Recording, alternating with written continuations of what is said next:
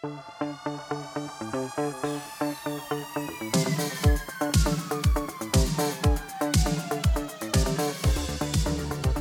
aí pessoal, sejam muito bem-vindos a mais um episódio do podcast do Economista Sincero, você é bem informado ou não. E no episódio de hoje falaremos sobre a segunda alta consecutiva da inflação aqui no Brasil. O índice teve mais um aumento no mês de agosto e ligou o sinal de alerta do mercado.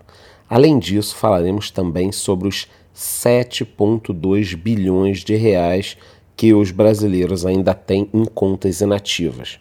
O episódio de hoje está imperdível, mas antes de começar eu te peço que vote na enquete que eu deixei ali embaixo.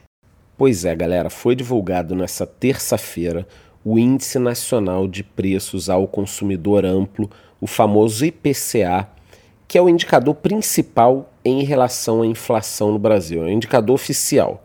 De acordo com o IBGE, houve uma alta de 0,23% em agosto depois do aumento de 0,12% em julho, dois meses de alta.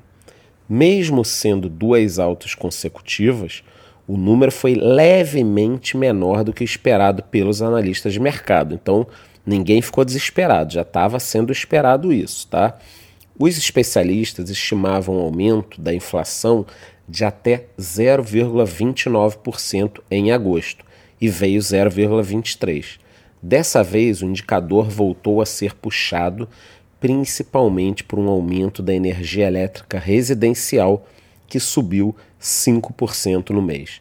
Em 2023, até agora, a alta acumulada do IPCA está em 3,23%. Já em relação aos últimos 12 meses, o índice alcançou a marca de 4,61%, enquanto o mercado esperava uma variação de 4,67%. A título de comparação, em agosto do ano passado, a variação da inflação tinha caído 0,36%. Na época, a deflação foi puxada principalmente pelaquela desoneração dos combustíveis que aconteceu lá atrás. Segundo o IBGE, houve aumento em seis dos nove grupos que integram o IPCA. A maior alta ocorreu no grupo Habitação, que subiu um pouco mais de 1% e abriga a energia elétrica residencial.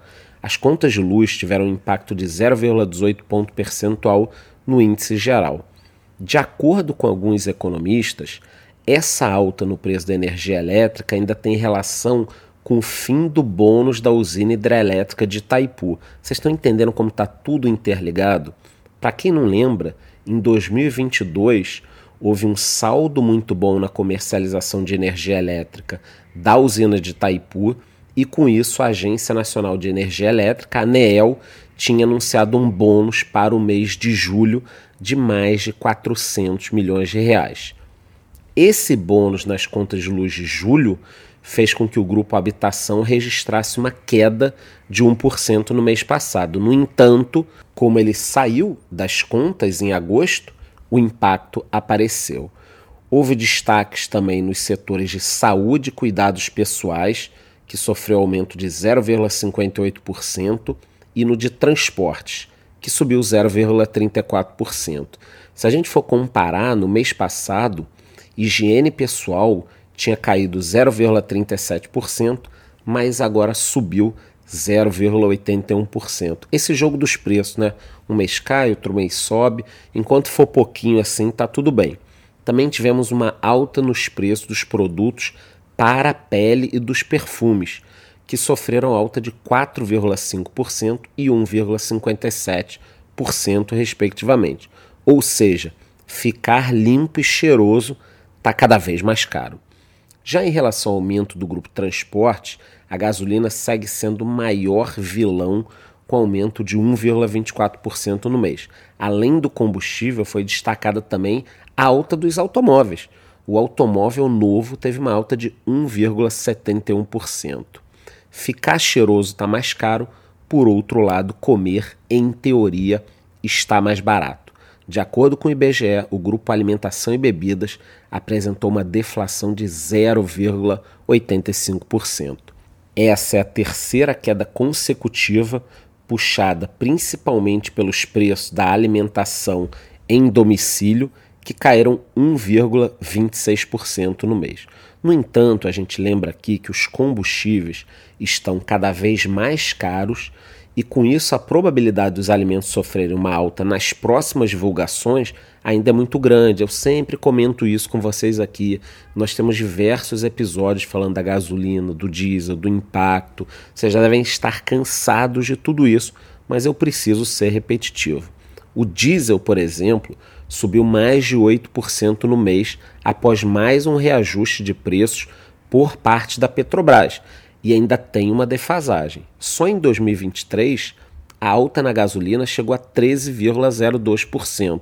Bom, galera, já a inflação de serviços passou de um aumento de 0,25% em julho para uma alta de 0,08% em agosto. Com isso, segue em lenta desaceleração. Na janela de 12 meses, o índice de serviços está positivo em 5,43%, a menor desde janeiro de 2022, quando estava em 5,09%.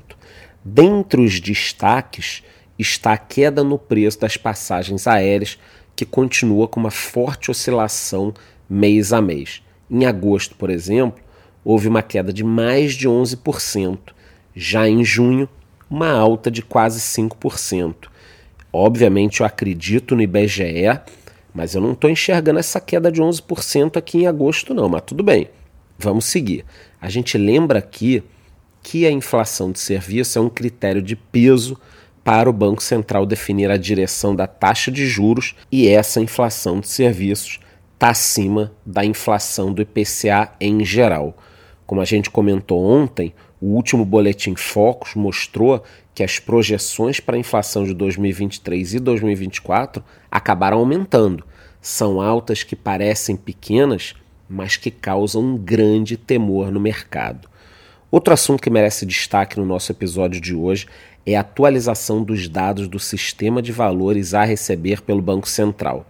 Pelo que foi divulgado, os brasileiros ainda têm 7,29 bilhões de reais em contas inativas de bancos e outras instituições.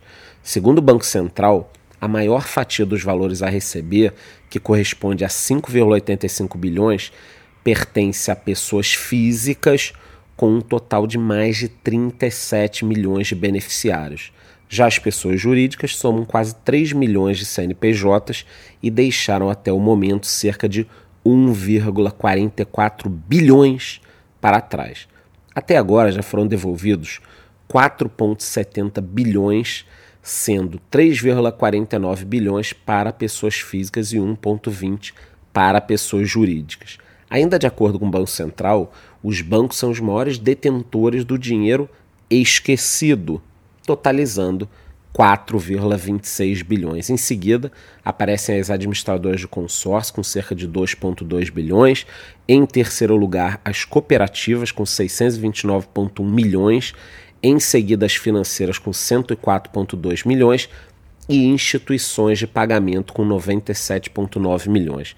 Para se ter uma ideia, de fevereiro até julho, o total disponível para resgate passou de 6,07 bilhões para os atuais 7,29 bilhões de todos os beneficiários. A maioria tem valores a receber que chegam até 10 reais. Já dá para comprar uma cota de um fundinho imobiliário, hein? Outros 11 milhões de pessoas somam valores entre 10,01 e 100 reais. Já os que têm valores para resgate entre 100,01 e mil reais chegam a quase 4,7 milhões de beneficiários. Apenas 814 mil pessoas têm direito a valores que passam dos mil reais. Gente, pelo amor de Deus, estamos falando aqui de quase um milhão de pessoas que tem mais de mil reais voando aí para você sacar. Quem quiser saber se tem algum valor para resgatar, inclusive de pessoas falecidas, basta consultar a página do Banco Central, que também oferece informações de como solicitar a devolução do dinheiro. É claro, como eu sempre comento com vocês, que vale a pena ficar alerta para não cair em golpes, porque da mesma forma que tem uma página oficial, provavelmente nós temos várias páginas fakes aí onde você vai ter que pagar para receber dinheiro, um rolo do caramba, golpe, pirâmide, vão tentar se aproveitar das pessoas. Mas tem muita gente com dinheiro a receber. Eu estaria acompanhando os próximos índices do IPCA, também essas informações do dinheiro na mesa que o pessoal está deixando de bobeira e qualquer novidade eu volto aqui com mais informações. Antes, embora eu te peço que vote na enquete que eu deixei ali embaixo e te vejo no próximo episódio.